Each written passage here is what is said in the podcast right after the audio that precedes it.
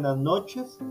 Les habla Óscar Espinal en la Academia de Sócrates y para mí es un gusto volver a, estos podcasts, a estas transmisiones, ya en nuestra segunda temporada. Y también para mí es un gusto que hoy el invitado inaugural sea un colega, un amigo, una persona a la que le tengo gran estima, como lo es Josué Solís. Josué, un gusto.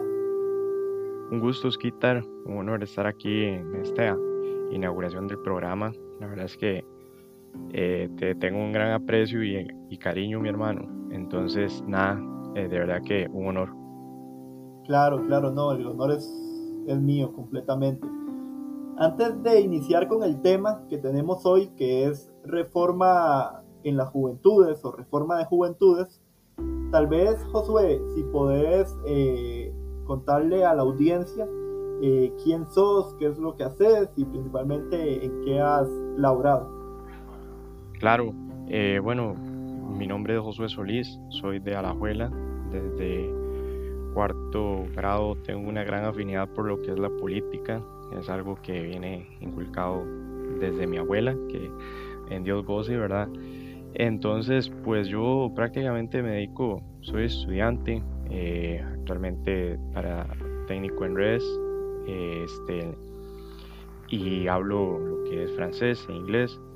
Eh, y bueno, he sido muy proactivo en esto de las, de las juventudes Osquita, desde que tengo eh, memoria. Me recuerdo cuando estaba en cuarto de escuela y por esa misma pasión, ¿verdad? Que te comento antes, desde cuarto de la escuela y quinto me he involucrado en lo que es las juventudes cuando me presenté para las elecciones de, de primaria. Entonces, claro que, que, es, un, es un poco eh, bonito tener otra vez de nuevo como esos flashbacks, ¿verdad? Esos flashazos de, de esas experiencias. Ya después cuando me eh, logro posicionar en la secundaria, en el Colegio del Carmen de la Abuela, que eh, ahí hice toda mi secundaria, ¿verdad? Este, mira lo que son las cosas, los quitas, ¿verdad? La vida, definitivamente la vida, cuando es para vos las cosas te las pone.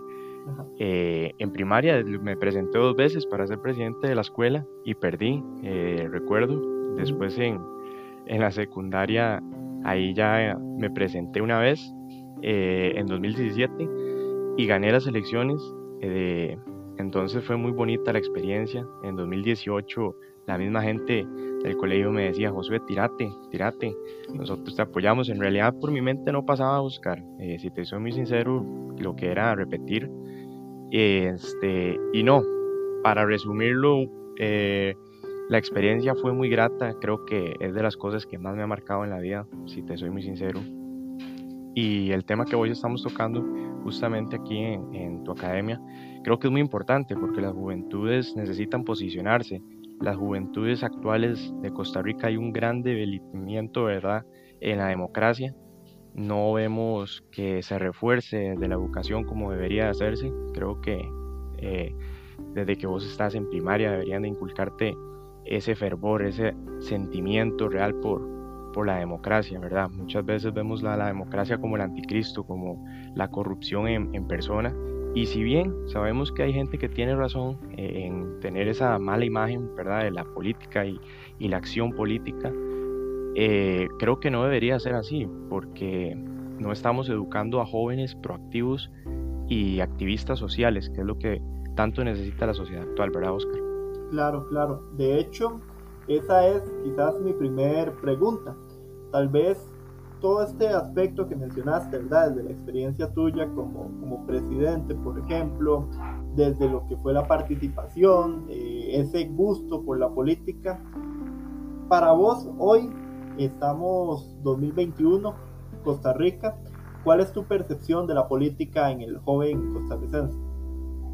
Es muy difícil, realmente, Oscar, es muy, muy difícil porque yo decía que eh, encontrarme más jóvenes pues como nosotros, este, incluso otros compañeros, porque yo creo que eso es lo que necesita la sociedad actual. Eh, se necesitan, como te lo comentaba anteriormente, activistas sociales, pero para bien, independientemente del partido político al que tengan afinidad, eh, eso es fortalecer la democracia, ¿verdad?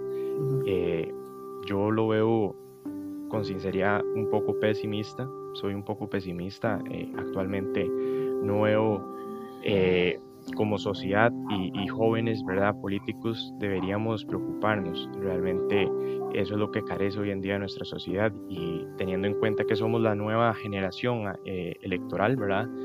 Creo que es importante desarrollar esa, esa audacia, ¿verdad? Para no caer en, en las palabras bonitas, sarcásticamente, ¿verdad? El político que lo que quiere es lucrar.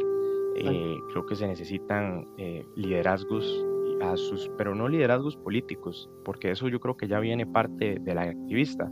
Cuando el activista se involucra por cuenta propia, creo que es porque ya hay algo dentro de ese joven o, muchacha que le llama, que el deber le llama. Entonces, creo que es más que reforzar ese liderazgo, creo que, y principio sobre todo, como te argumento, Oscar, es reforzar los valores, ¿verdad? Que, que esa persona tenga para realmente aportarle a la sociedad como juventud, ¿verdad? Claro, claro. Sí, que quizás tal vez como segunda gran consulta y con ese aspecto que vos veas de una manera más pesimista, eh, ¿el joven es apático hoy del gobierno y la política nacional actual, a tu punto de vista? Eh, sí, creo que realmente, este, sin entrar en polémica, ¿verdad? Creo que a los ojos de todos nosotros hemos podido darnos cuenta que, que, realmente este gobierno nos ha quedado de ver y el pasado. Entonces, eh, eso crea una mala imagen no solo al joven, sino a la sociedad en general, ¿verdad? De que la política es infumable, literalmente hablando. Entonces, como te lo comentaba, muchas veces la vemos como el anticristo, pero es porque los actores políticos que están hoy actualmente las hacen ver así. Creo que si tuviéramos grandes pensadores como eh, en su momento los hubo, sería muy diferente, ¿verdad? Eh, creo que si bien es cierto, estos dos gobiernos, Oscar, sí han tenido mucha culpa, mucha culpa, no puedo culpar a otros gobiernos, eh, creo que se dejó de hacer bien las cosas, no sé, yo realmente lo pongo, creo que desde el 2002, a mi parecer, las cosas se perdieron, entonces Creo que actualmente esperemos eh, a un año de cara a las elecciones nacionales, ¿verdad? Que, que las cosas mejoren. Claro. De hecho, la siguiente consulta que te tengo es muy interesante. Ya que estamos hablando del gobierno, bueno, también hay que pensar en las próximas elecciones y también en los movimientos ciudadanos, los partidos políticos. ¿Vos considerás que en la actualidad en Costa Rica existen partidos políticos que de verdad amparen al joven en sus políticas, o sea, que le apoyen, que le permitan participar de lleno, eh, tener opción, por ejemplo, no sé, a diputaciones, alcaldías, digamos, en temas municipales o, o locales, o inclusive a la presidencia. Pues en un mundo hipotético eso sería lo ideal, creo, ¿verdad? Eh, eh, pero la realidad es muy diferente, Oscar. Eh, si bien yo te comentaba que desde joven había desarrollado esa, esa, esa pasión por la política, ¿verdad? Y ser un activista, a lo cual considero como un don dado por, por Dios y heredado por mi abuela, que creo que eso fue de las mejores herencias que me pude dejar sin ninguna duda, para así portarle a la sociedad, por supuesto, ¿verdad? Y demás, creo que eh, las bases políticas actuales de cualquier partido político eh, es muy, muy pesimista eh, y muy hipócrita también siento, porque realmente sí, creo que si bien, por ejemplo, te lo hablo del Partido de Liberación, en las pasadas elecciones municipales logró posicionar una gran cantidad de jóvenes, eso es darle las, las puertas, ¿verdad?, a formarse también es muy difícil optar por una diputación porque hay juegos internos, y, esto no lo hablo solo del Partido de Liberación, sino lo hablo en general, ¿verdad? Eh, que te hacen optar a esos puestos realmente que sea muy complicado. Pero aparte de eso, también considero que es importante y fundamental la formación, ¿verdad? Entonces, eh, creo que hay conflicto de intereses por parte de algunas personas que tienen interés a solamente eh, llenar sus bolsillos. Entonces, las políticas que amparen al joven en un mundo ideal sería lo correcto, ¿verdad? Pero en la realidad, tristemente, no, no lo veo así. Y si yo te planteo a vos un tema muy interesante que lo había hablado en un podcast la temporada pasada con Carolina Amador, que era el tema de que en la mayoría de, votaciones, por lo menos las más recientes, donde el joven es mayoría eh, en el voto, nos hemos dado cuenta de que el votante es emocional, o por lo menos que el patrón dice que, el votante eh, joven tiende a ser más emocional. ¿Vos considerás eso? Que el votante claro. se por las emociones. Por supuesto, Osquitar, por supuesto, y te lo puedo decir por, por un documental que hay en Netflix, eh, Nada de Secreto, me parece, eh, de las elecciones del 2016, muy interesante y súper recomendado realmente, de cómo pues en este caso eh, Donald Trump aprovechó con su equipo de Cambridge Analytic para guiarse por este tipo de cosas que vos, me comentás, por las emociones, y así persuadir a las personas a través de redes sociales. Entonces eso, eso es súper interesante y enriquecedor, ¿verdad?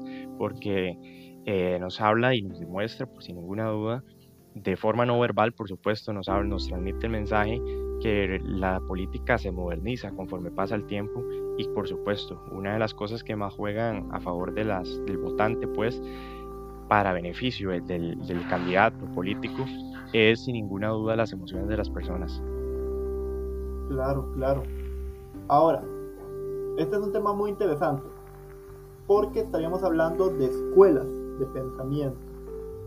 ¿Vos consideras que las escuelas tradicionales, llámese los partidos tradicionales como Liberación Nacional, Unidad Social Cristiana, han dejado al joven de lado o se han dedicado solamente a, sostener su, su, status quo y otros partidos como, voy a poner ejemplos, eh, Nueva Generación, eh, el PAC, Acción Ciudadana, Frente Amplio, por ejemplo, se han dedicado más de lleno a, la postura del joven.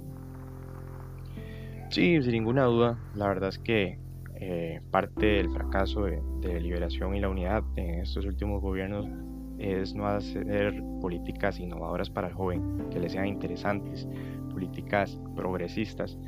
Y cuando nosotros hablamos de progresismo no se refiere al simple hecho de, hacer lo que dicta las modas o las tendencias, no, progresista es hacer realmente, si vos me lo preguntas desde mi punto de vista, Oscar, es eh, hacer cosas que realmente le aporten a la sociedad, no porque te lo dicte una, moda o una tendencia. Eh, parte de ese fracaso, como te argumento, de, sin ninguna del Partido Acción Ciudad, eh, perdón, de la Unidad y de Liberación Nacional, es que se quedaron siendo muy conservadores y se les olvidó esa parte de atraer al votante joven, ¿verdad? Y eso a sumarle, por supuesto, de los fracasos y, escándalos que estos partidos han tenido, lamentablemente, eh, en su historia reciente, y sin ninguna duda, partidos como eh, el PAC y, el Frente Amplio han sido muy eh, insistentes en estas nuevas políticas y podemos verlo como por ejemplo con Paula Vega, eh, sin ninguna duda José María Villalta, que son políticos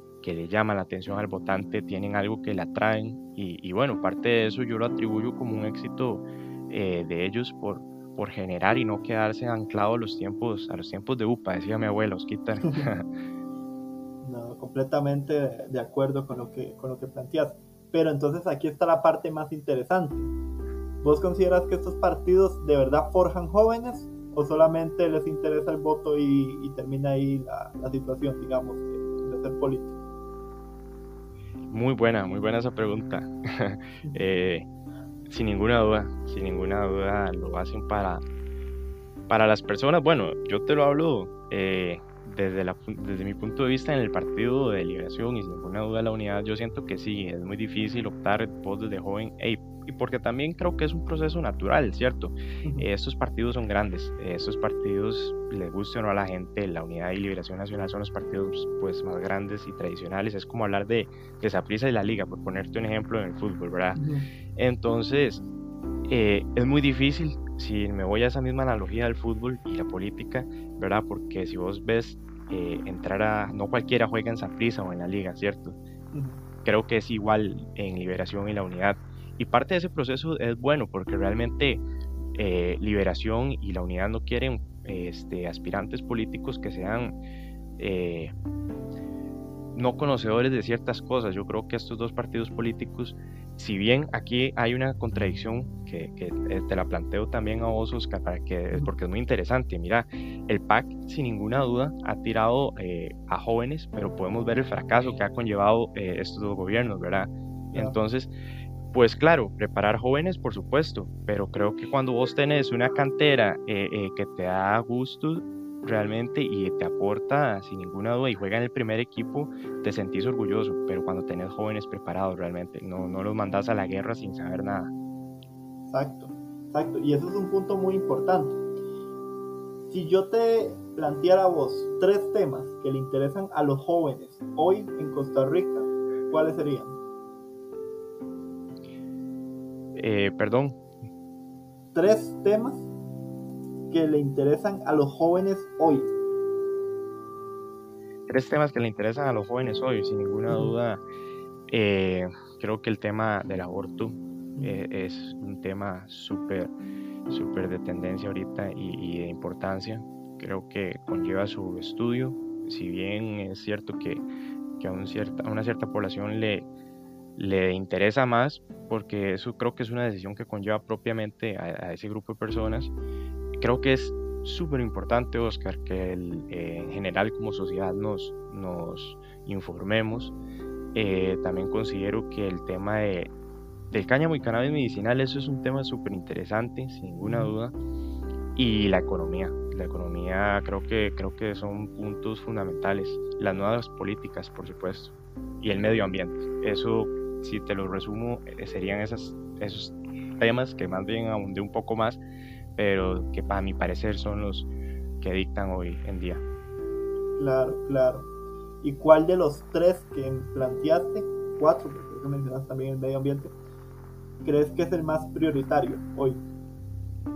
Sin ninguna duda, eh, la economía y el medio ambiente, Oscar, que son temas que a largo plazo tienen este, sus consecuencias eh, si bien es cierto, eh, las nuevas generaciones tenemos que dar, estamos siendo muy proactivos en el tema del medio ambiente, sin ninguna duda eh, conocer de temas económicos, aunque sea un curso básico de economía, porque realmente, digo, tú puedes ver con los gobiernos, estos dos gobiernos, que ha sido un desastre y, y nosotros estamos pagando eso muy caro.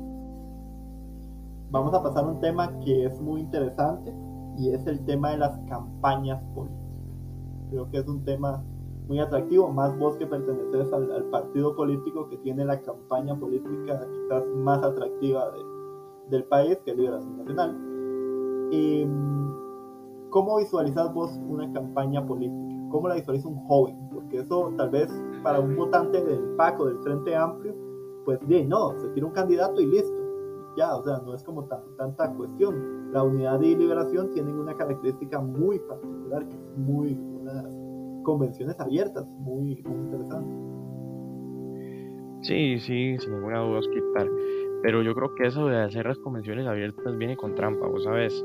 Eh, a mi parecer, yo creo que eso va para que muchas personas que no son eh, partidarias se involucren y, y escojan al candidato pues que les conviene ¿verdad? Entre comillas, o por optar el menos malo. Yo te puedo fácilmente contar una anécdota. Me pasó en las elecciones internas del 2000, eh, bueno, en las elecciones pasadas, entre José María y don Antonio Álvarez de Santi. Eh, cuando yo llego al centro de votación, ¿verdad? Este, recuerdo que estaba haciendo los trámites, entregando la cédula y demás, y recuerdo que una persona llegó y dijo, eh, yo, no voy yo no soy liberacionista, pero voy a votar a favor de Antonio Álvarez de Santi para que no gane José María. Mira, eso fue algo que, a día de hoy todavía lo recuerdo como si fuera ayer, porque me impactó escuchar eso. Y te voy a decir una cosa, hacer las convenciones abiertas, a mi parecer, eh, bueno, tiene sus, sus cosas, claro, darle la oportunidad a todos y prepararlos para una eventual elección nacional, pero creo que cuando es internamente tienen que ser propiamente los partidarios y eso es una de las cosas también muy interesantes de que las bases tienen que actualizarse, ¿verdad? No quedarse ancladas, eh, ¿por qué no actualizar el balcón verde, renovarlo, tener una base de datos de todos los votantes, hacer un mapeo de cada parte de los cantones del país y de las provincias, por supuesto, y tener esos votantes identificados, sean los longevos, los, los jóvenes, etcétera, ¿verdad? Y eso te lo hablo en, términos generales, ¿verdad? Eh, eh, no solamente de liberación y la unidad, pero por supuesto que yo creo que, que las bases tienen que sentar un precedente y decir, no, eh, creo que tenemos que innovar, tenemos que hacer cosas que realmente la política actual sea como están en Europa y Estados Unidos, ¿verdad? Que la política es otro tema. Creo que el tema de las elecciones por medio de votos sentó un precedente histórico a mi parecer. Pero bueno, eh, yo no sé cuánto faltará eso aquí en Costa Rica, Osquita. Y también me preocupa, te soy muy sincero, porque muchas veces se pueden eh, manipular cosas, ¿verdad? Y ciertos datos. Claro, claro. De hecho, es un voto muy interesante. Era algo que se denunció en, en las elecciones, por ejemplo, de Estados Unidos, que se hablaba de, de que hubo, pues, que en la misma votación alteraban, eh, digamos, los resultados o se entregaban papeletas después de, de periodo en que está la entrega. Y eso, en una situación de pandemia, puede preocupar mucho, porque, por ejemplo, no sabemos cuánto, cuánto aforo puede haber de personas para ir a votar en las, en las próximas elecciones. También creo que eso es algo muy interesante lo que vos planteas de, de que uno, pues si la votación tendría que ser abierta o no, porque hay que ver, digamos, uno lo puede ver desde la finalidad positiva como de la negativa, desde la finalidad positiva en el sentido de que, eh, por ejemplo, le da la oportunidad a cualquier persona de que escoja la opción que considere más correcta para cada partido, pero en la finalidad negativa de que los oponentes, por decirlo así, quieran escoger al candidato que consideren más factible de ganar. Y yo siento que eso puede ser un arma como de, como de doble filo, ¿verdad? O sea, que tanta libertad te da permiso a vos de, escoger lo mejor o lo más beneficioso para, para tus intereses. Y más en un partido, pues con, tantos, con tantas escuelas o, visiones de pensamiento, ¿verdad? Que es liberación, que tiene diferentes líneas de, de acción. Por supuesto, por supuesto, Esquita. Yo creo que, como te digo, eh, las bases tienen que también velar por porque se estén cumpliendo las políticas correctas, no descuidarlos. Eh, como te digo, yo creo que parte del éxito en la democracia es resguardar bien lo que, lo que te dio la vida y, grandes pensadores, ¿verdad? Parte de eso es innovar. Yo creo que eh, cuando nosotros no cuidamos los centros de votación, no ponemos, realmente se pueden prestar para estos juegos que te comentaba, claro, que, que fueron muy llamativos, ¿verdad? En Estados Unidos, si bien hay dos partes ahí que chocan, yo creo que eso, eso nos da ejemplo a nosotros de lo que se nos puede venir si no, si no estamos atentos, ¿verdad? Si no estamos atentos y si no elegimos bien, sobre todo, porque aquí me devuelvo a lo que vos me preguntabas anteriormente sobre el tema de las emociones. Jugás con factor pandemia, emociones y claro, haces una mezcla y puede salir eh, algo, algo muy grave que realmente nosotros no lo queremos, ¿verdad? Y, y, es debilitar el Estado social de derecho, que tan debilitado está actualmente, ¿verdad? Claro, claro. No, y, y ese es un punto que quisiera tal vez como, como tocar ahora con vos. Mucho de nuestro Estado social, ¿verdad? De, de lo legado que se había creado desde la Segunda República, pues está en crisis, por no decir en terminal, básicamente. ¿Vos considerás que los jóvenes estamos en un proceso de una reforma de carácter constitucional? O sea, que no estemos con el modelo ya establecido, sino que se necesite cambiar a otro. Sin ninguna duda, Osquitar, parte de la innovación, aquí vuelvo a ser muy reiterativo, lo sé, pero es que parte de la innovación va de todas las bases. Yo creo que eh, hay muchas leyes obsoletas, antiguas, que realmente deben actualizarse a los tiempos modernos. Eh, me parece que es fundamental hacer eh, leyes contra la ciberseguridad y demás para fortalecer la democracia, ¿verdad?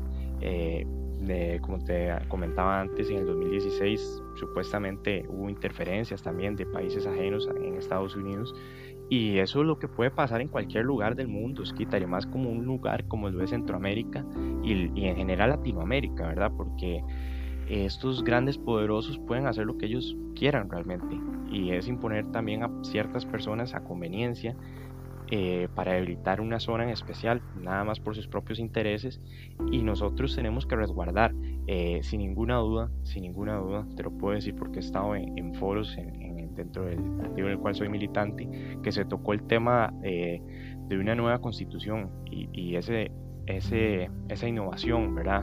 Al Estado Social de Derecho, que tan, pues sí, yo creo que es un proceso que, que se va a dar normalmente cuando tenga que darse, como todo. Eh, parte de ese recambio generacional conlleva incluso a sus leyes, como te lo comentaba, y sin ninguna duda yo estoy a favor de, de eso, pero que realmente sean personas que, que sean proactivas. Podemos ver el ejemplo de la constitución en Chile, esa reforma que se va a hacer y ya se aprobó.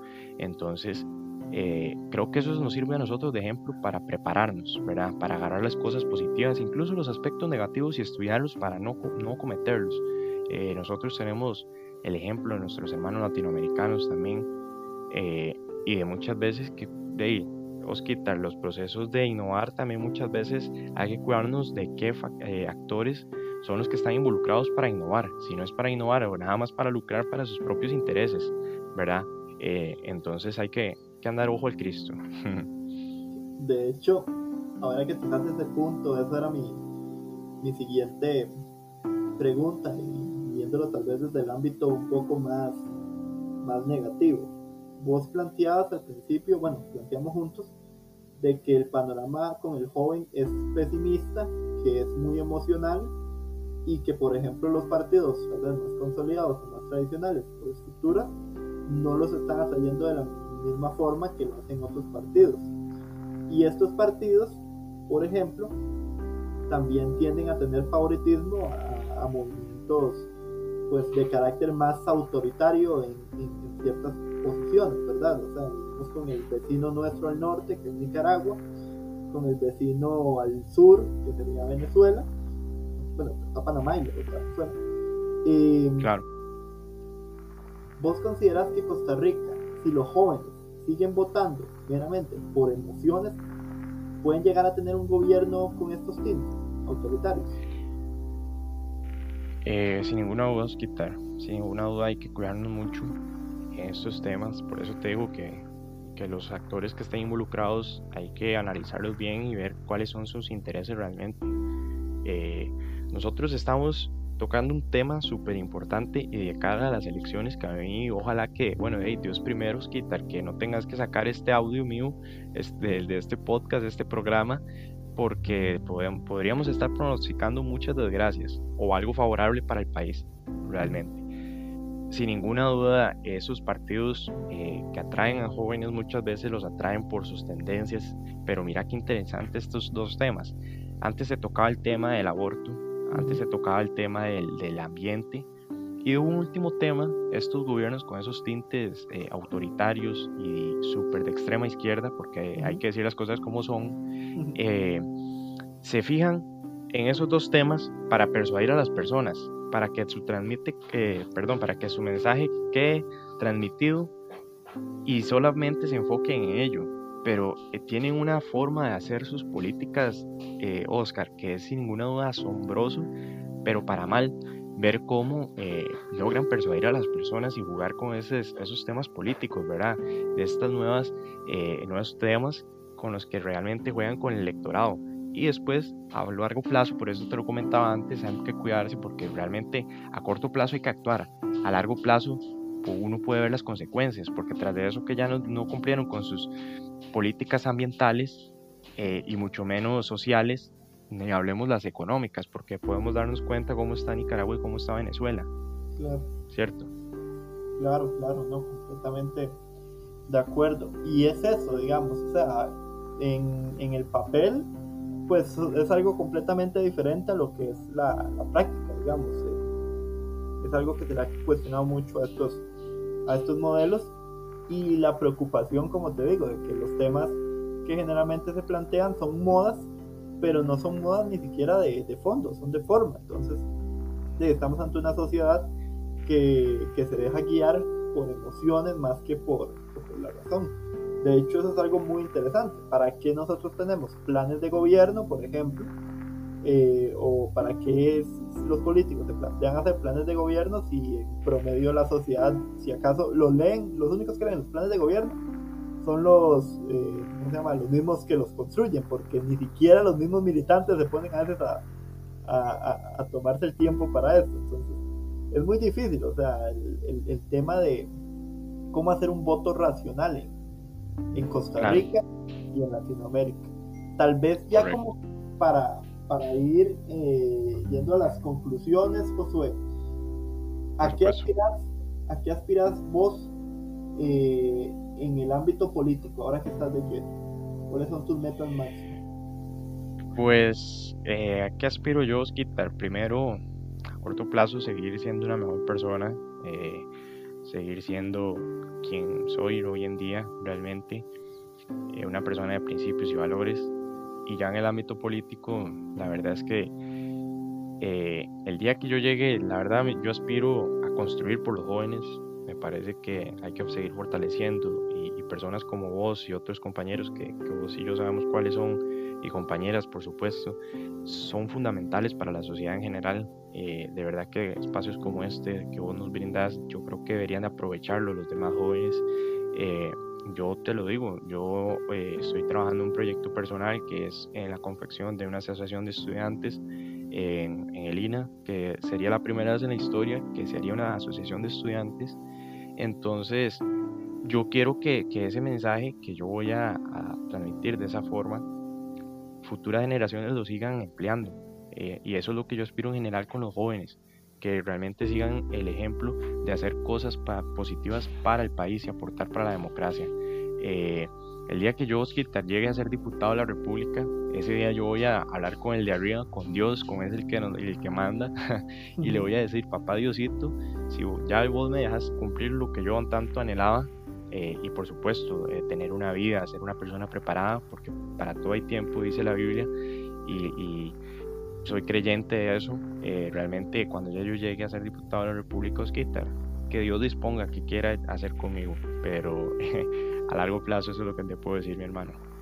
No, excelente y muy bonito, muy bonito pensamiento y, postura eh, de metas. Yo creo que eso es algo muy valioso que tenemos que tener como, sociedad.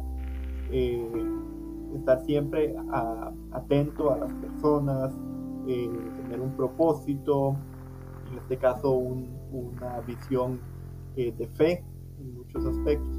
Y creo que lo más valioso, ¿verdad? Siempre tener los, los pies en la tierra, ¿verdad? Siempre estar eh, atento a, a, la realidad de, del país, de la sociedad y demás. Y ese proyecto que vos eh, estás planteando me parecería muy interesante, tal vez ya a futuro, en otras temporadas, darle seguimiento para, para, ver cómo, cómo va y, y ahí estamos atentos a esto. La Academia de, Sócrates es para eso, para que los jóvenes presenten sus ideas, sus proyectos, sus propuestas y, veamos ese crecimiento o demos tal vez ese, ese primer paso en mediático para, para ver cuándo ese proyecto salga adelante.